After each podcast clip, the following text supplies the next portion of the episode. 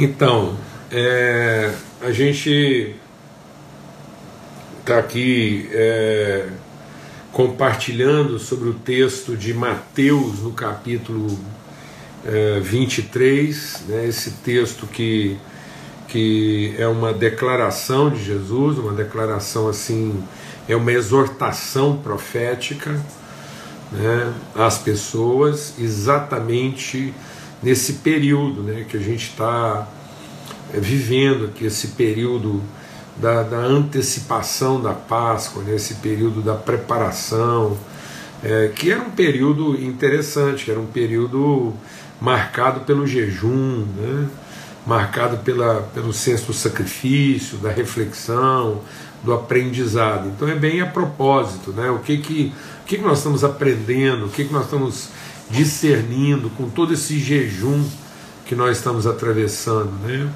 O que, tem sido essa quarentena que antecede a Páscoa do sacrifício e da ressurreição? Amém?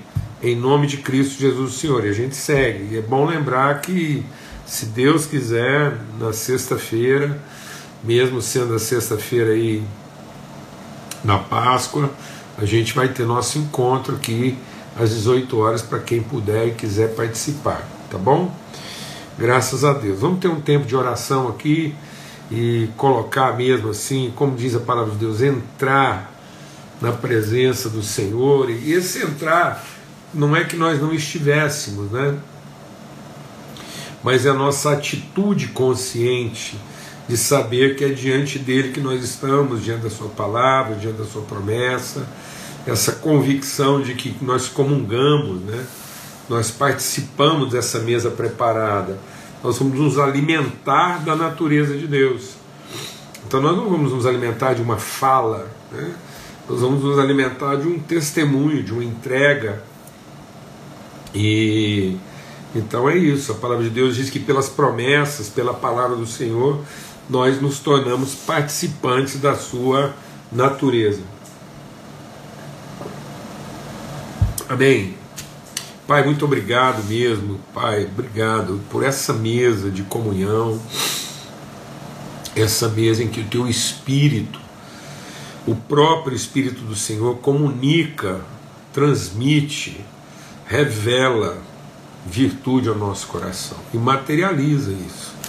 Essa comunhão materializa, essa comunhão personifica, ela, ela traduz ó Deus, manifesta as virtudes do Senhor, entregues a nós, para serem repartidas, para serem compartilhadas, para serem instrumento mesmo de manifestação, de testemunho, de revelação da tua natureza, Pai. No nome de Cristo Jesus, o Senhor.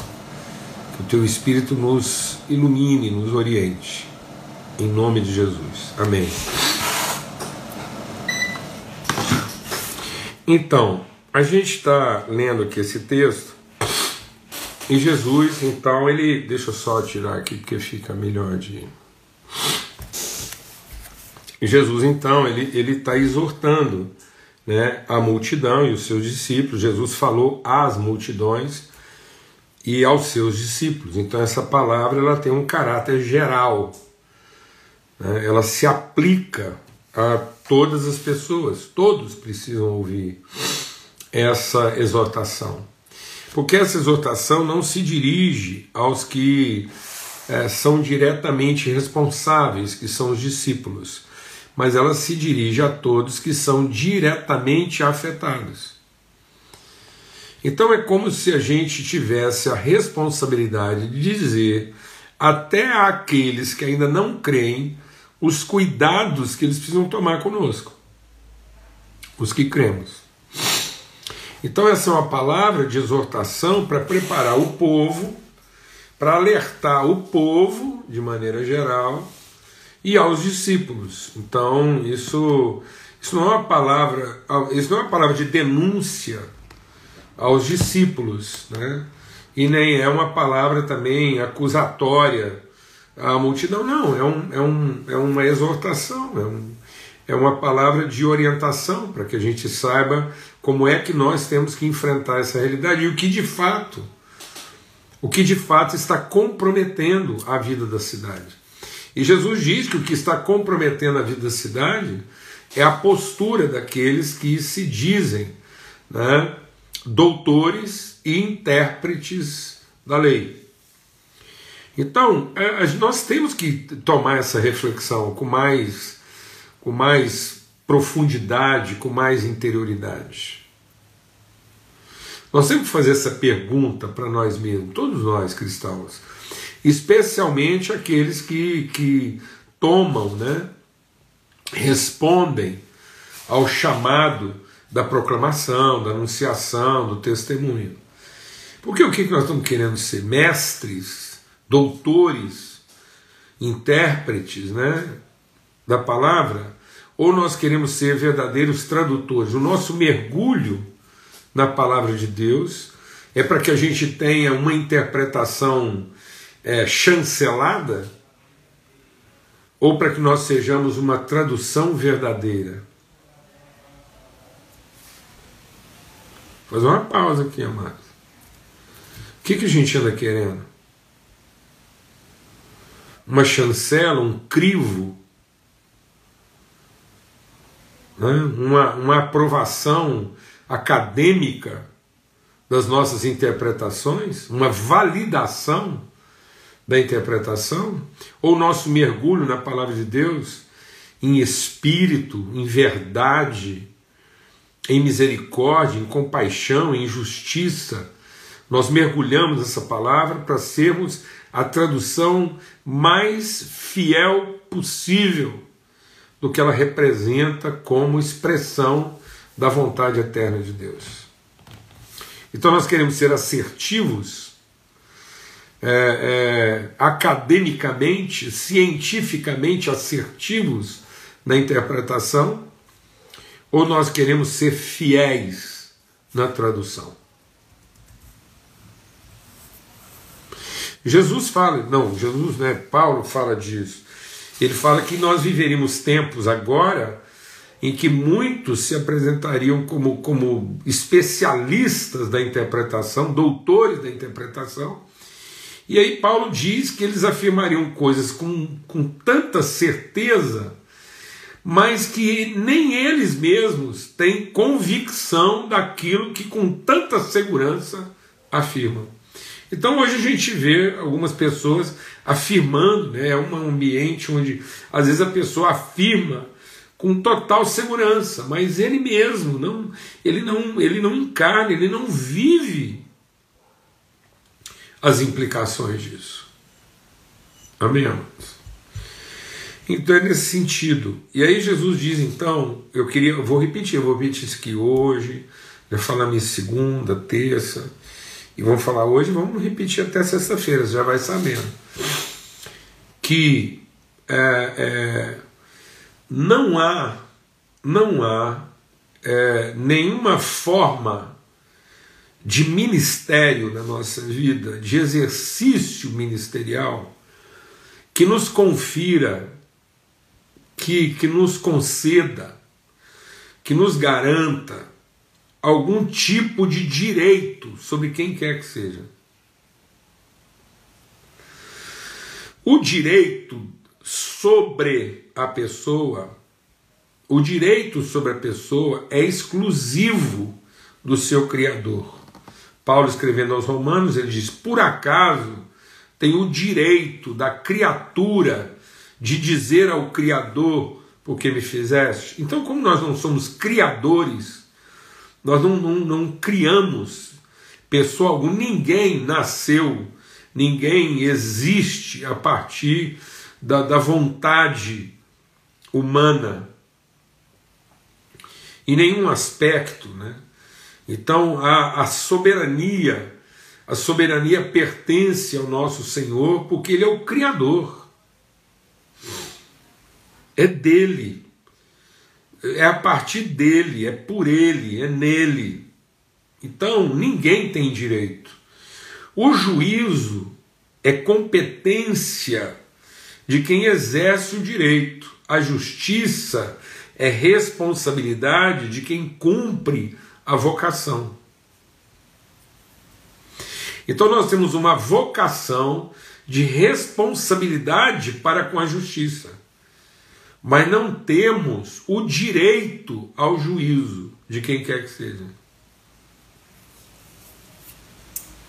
Paulo, de novo, escrevendo aos Romanos, ele diz: Por que julgas o teu irmão? O juízo é uma atribuição exclusiva daquele que é senhor por direito de criação. Amém?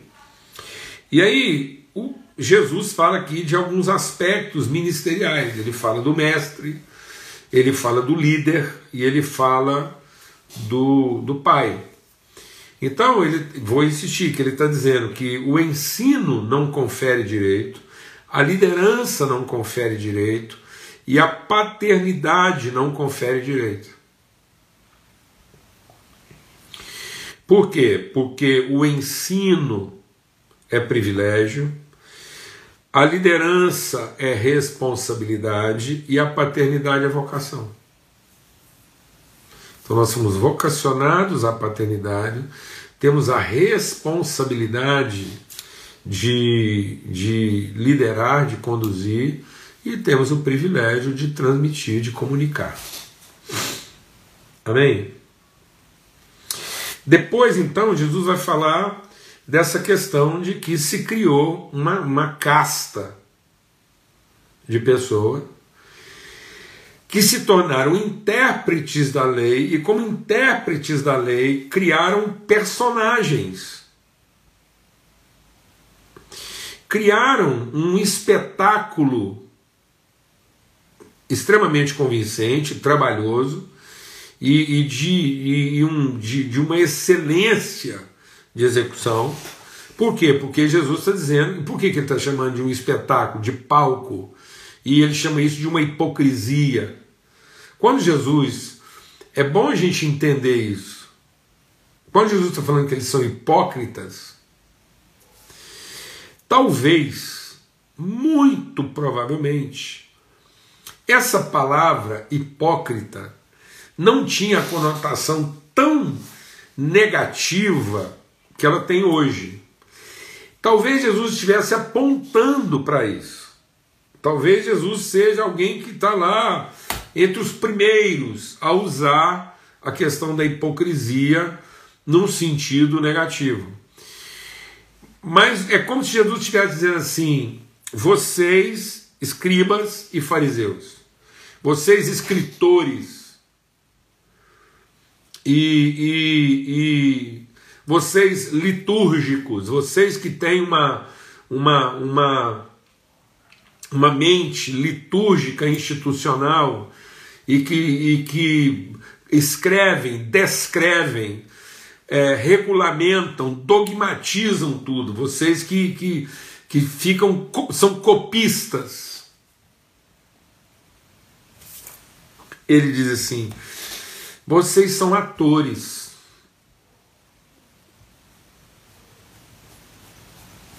Vocês são atores. Isso que vocês estão fazendo é um espetáculo. É uma cena desprovida de qualquer compromisso com a verdade. Então, Jesus está dizendo que aquilo era um, um, uma cena, um, uma, uma encenação e eu creio que, na medida em que nós fomos é, movendo a, o cerne da igreja da mesa para o palco, nós fomos nos tornando mais atores do que tradutores.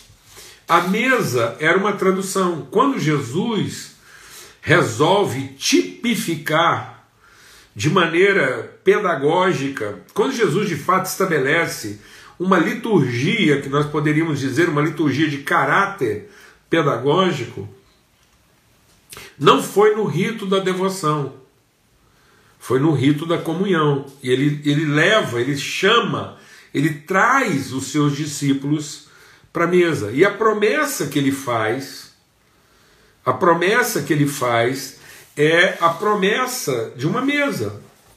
Então, na eternidade, quando caírem todas as escamas, quando todos os impedimentos, quando todas as obstruções e obturações forem removidas, quando os nossos olhos virem a glória de Deus, Jesus diz que Ele estará aguardando a gente para uma, uma mesa. E por isso que essa exortação caminha para a mesa da Páscoa. Ele é o cordeiro que foi morto. Ele é o cordeiro pascal. Ele é a, a, a, a mesa preparada pelo Pai em favor dos seus filhos. Uma mesa que fala de ensino, que fala de liderança e de paternidade, mas não fala de direito, porque ele diz: nessa mesa o maior é como quem serve. Então, na mesa, o pai não usa o direito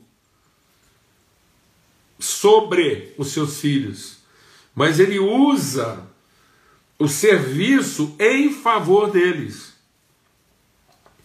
Jesus lidera porque ele diz, ele chama a atenção, façam isso. Partiu o pão diante deles e façam isso. E aí ele ensina, façam isso em memória, transformem isso numa cultura.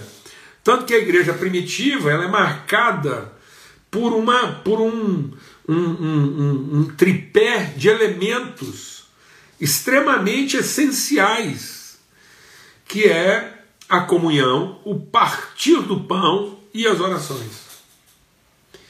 Então não era o palco cênico da devoção.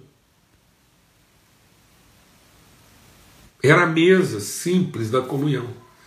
Esse era o coração da igreja. O partir do pão, a comunhão. O sacrifício em favor uns dos outros.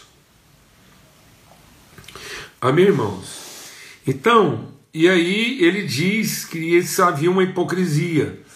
Essa hipocrisia fazia com que as viúvas, os órfãos, né, é, é, eles, eles exploravam os vulneráveis.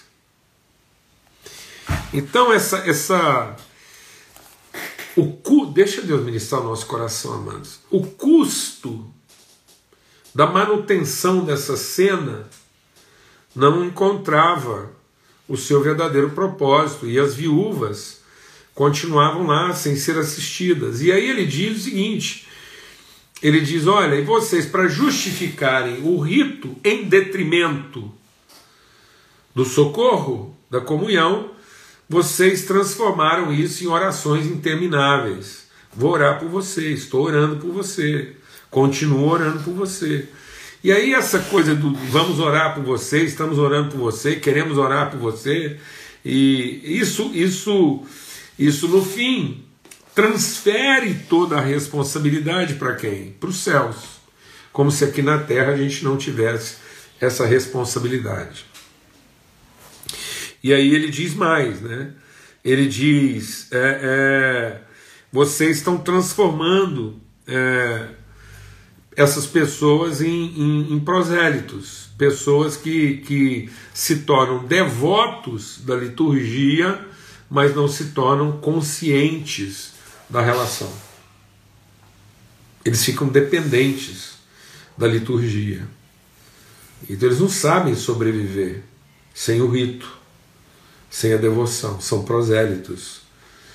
Eles, eles são. É, é, eles são é, manipulados ao, ao, a, uma, a uma coreografia. O que é um prosélito? É alguém que, que adotou uma coreografia cênica. E mais do que isso, Jesus diz ainda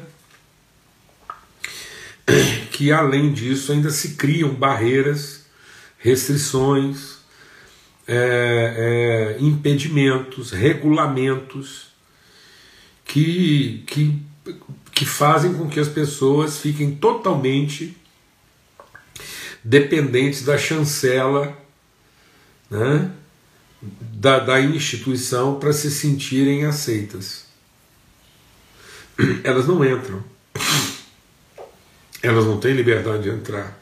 E aqueles que estão entrando, ainda tem gente tentando impedir. Então, Jesus está dizendo que o, o, os, os, escribas e fariseus estão tentando controlar uma coisa, essa hipocrisia, essa, essa, esse aparato cênico, litúrgico, dogmático, criou uma, uma mentalidade de que as pessoas são dependentes de certos ritos, de certas é, práticas, e aí isso, isso, isso quase chega a causar problema até para aqueles que estão conhecendo a verdade, entrando numa relação livre com Deus através de Cristo e sem estarem dependentes disso, mas acabam sendo, é, de alguma forma, uma tentativa de obstacular.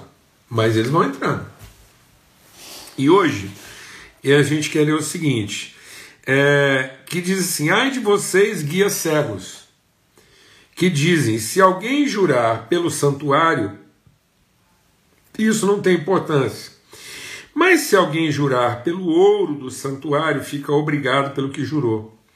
Seus tolos cegos, qual é mais importante, o ouro ou o santuário que santifica o ouro? E vocês dizem: se alguém jurar pelo altar,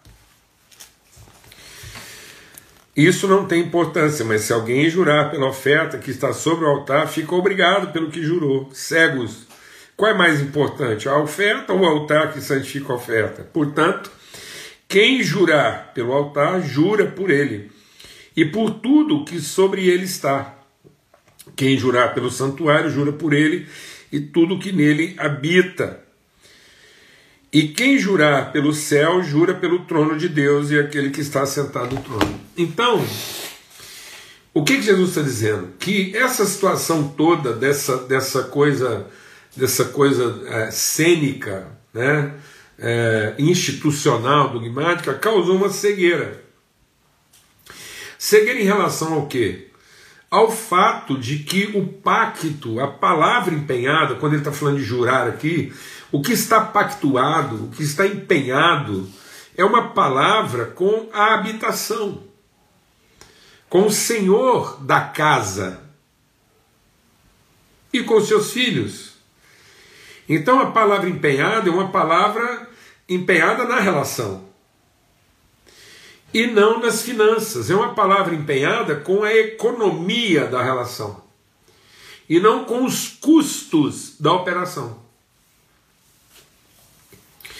E aí, os, os fariseus e escribas, eles mudaram isso. Eles, não, você jurar pela relação nem é tão relevante, desde que a gente nem tem assim muita preocupação de você ter compromisso com a relação, desde que você tenha compromisso com o custo financeiro disso.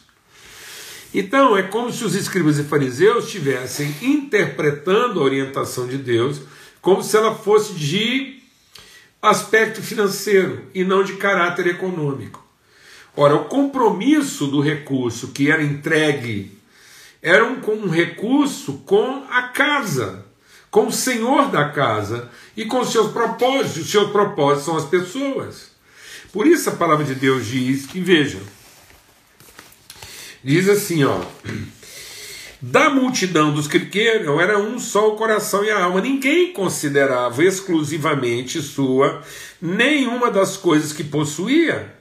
Tudo, porém, lhes era o quê? Comum. Então havia um senso de comunidade.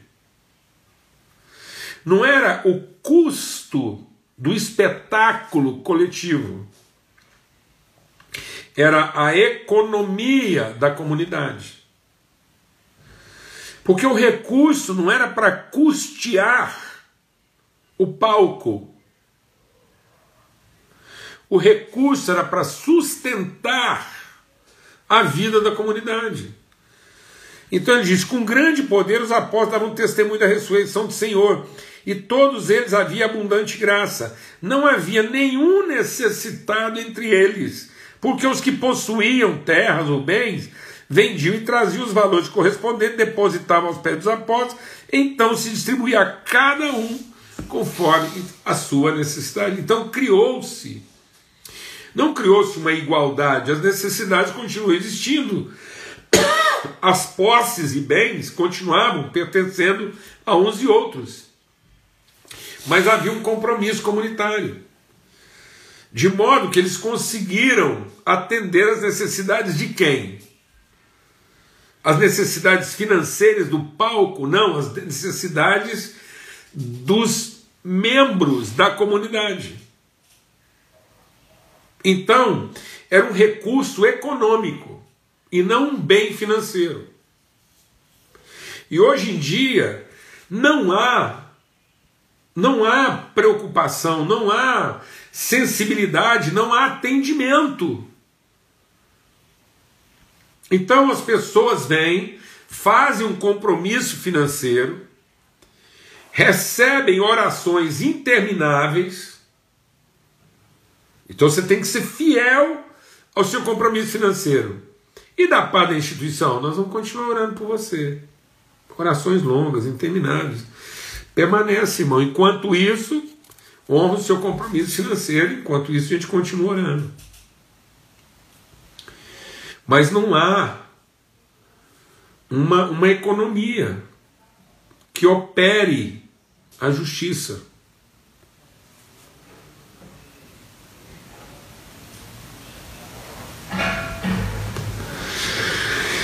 Tanto que no meio dessa confusão toda e da pandemia, muitos irmãos e irmãs crentes, homens e mulheres de Deus, família de Deus, ainda estão apavorados com a possibilidade de perder o emprego, de viver uma insolvência, uma, uma inadimplência financeira, porque não tem confiança na relação da família. Porque as pessoas não pactuaram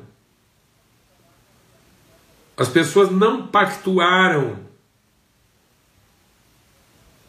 na relação.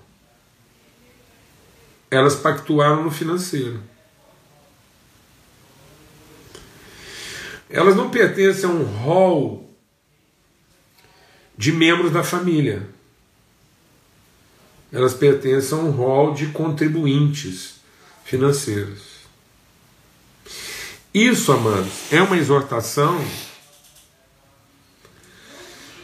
Isso é uma exortação que tem que ser é, transmitida a todos. A sociedade precisa ser advertida a nosso respeito. A sociedade precisa tomar cuidado com a gente. Às vezes a gente está pensando que, que a sociedade tem que tomar cuidado com, com a corrupção lá, dos políticos, tomar cuidado com a corrupção dos, dos governantes, tomar cuidado com, com, com o saque e a corrupção lá das, das milícias, das quadrilhas. Não consta. Não consta. Pelo contrário, Jesus falou assim: podem ser que te levem aos tribunais injustamente, pode ser que alguém te roube a a, a, a túnica, você dá a capa. Agora, sociedade, discípulos, homens e mulheres de Deus, e sociedade em geral, cuidado com os religiosos. Cuidado com aqueles que falam em nome de Deus.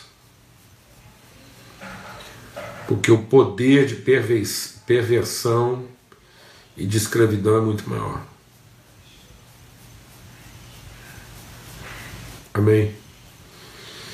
E cuidado, porque isso tudo está travestido de uma cena muito convincente.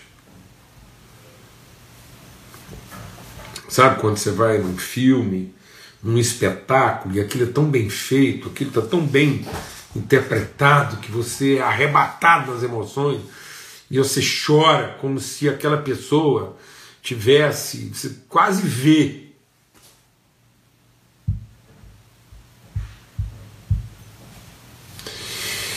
Sabe, amado, eu, eu já vi muito filme de Jesus com atores que não tinham qualquer compromisso com ele.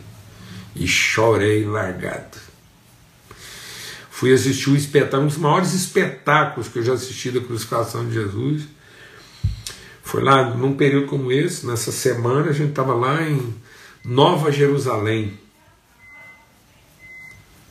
Uma cidadezinha lá, uma vila perto de Recife, no Pernambuco. Eles fazem uma encenação lá da Paixão de Cristo, uma coisa espetacular. E vou te contar uma coisa. Aquilo fez tanto sucesso que eles começaram a contratar atores. Antigamente, o espetáculo tudo era feito por atores locais, ali da vila e tal. Mas aquilo começou a bombar tanto e fazer tanto sucesso que eles começaram a contratar atores assim de renome. Hum. E teve muita gente ali que, rapaz, fez um Jesus assim. O dia que eu fui lá, eu estava lá, foi arrebatador. Chorei, chonado, sim, chorei mesmo. Vendo ali Jesus sendo martirizado. A gente quase acredita que era Jesus mesmo. Mas saiu dali, amado. Então essa cena, ela impressiona, ela, ela movimenta, ela mexe com a gente. E ela gera o que? Uma pactuação financeira. A, a, a rua que levava da vila é, até o local do espetáculo era uma feira de horrores, de sofrimento, de muita promiscuidade, de muita miséria, de muita pobreza. Uma pobreza que margiava. Né? E é isso, muitas vezes nossos templos suntuosos estão circundados de miséria, pobreza, saqueada. Mas eu não estou dizendo isso com, com amargor, porque eu creio que Jesus não estava aqui amargurado. A gente compartilha isso com a profunda liberdade, com o mesmo espírito que Jesus compartilhou, sem perder a esperança, sem amargura mas com, com clareza, com luz, com luz e com responsabilidade. Temos que encarar isso. Mano. Amém? Em nome de Cristo Jesus, Senhor. Um pacto comunitário e não um ônus financeiro. Amém? Em nome de Cristo Jesus, até amanhã. Se Deus quiser, tá bom? Aqui às 18 horas, nessa viração do dia. Em nome de Jesus. Hoje a gente estendeu um pouquinho, porque atrasou um pouquinho para começar. Que o Senhor faça resplandecer o seu rosto sobre nós e nos dê paz sempre. Amém? Forte abraço, até amanhã.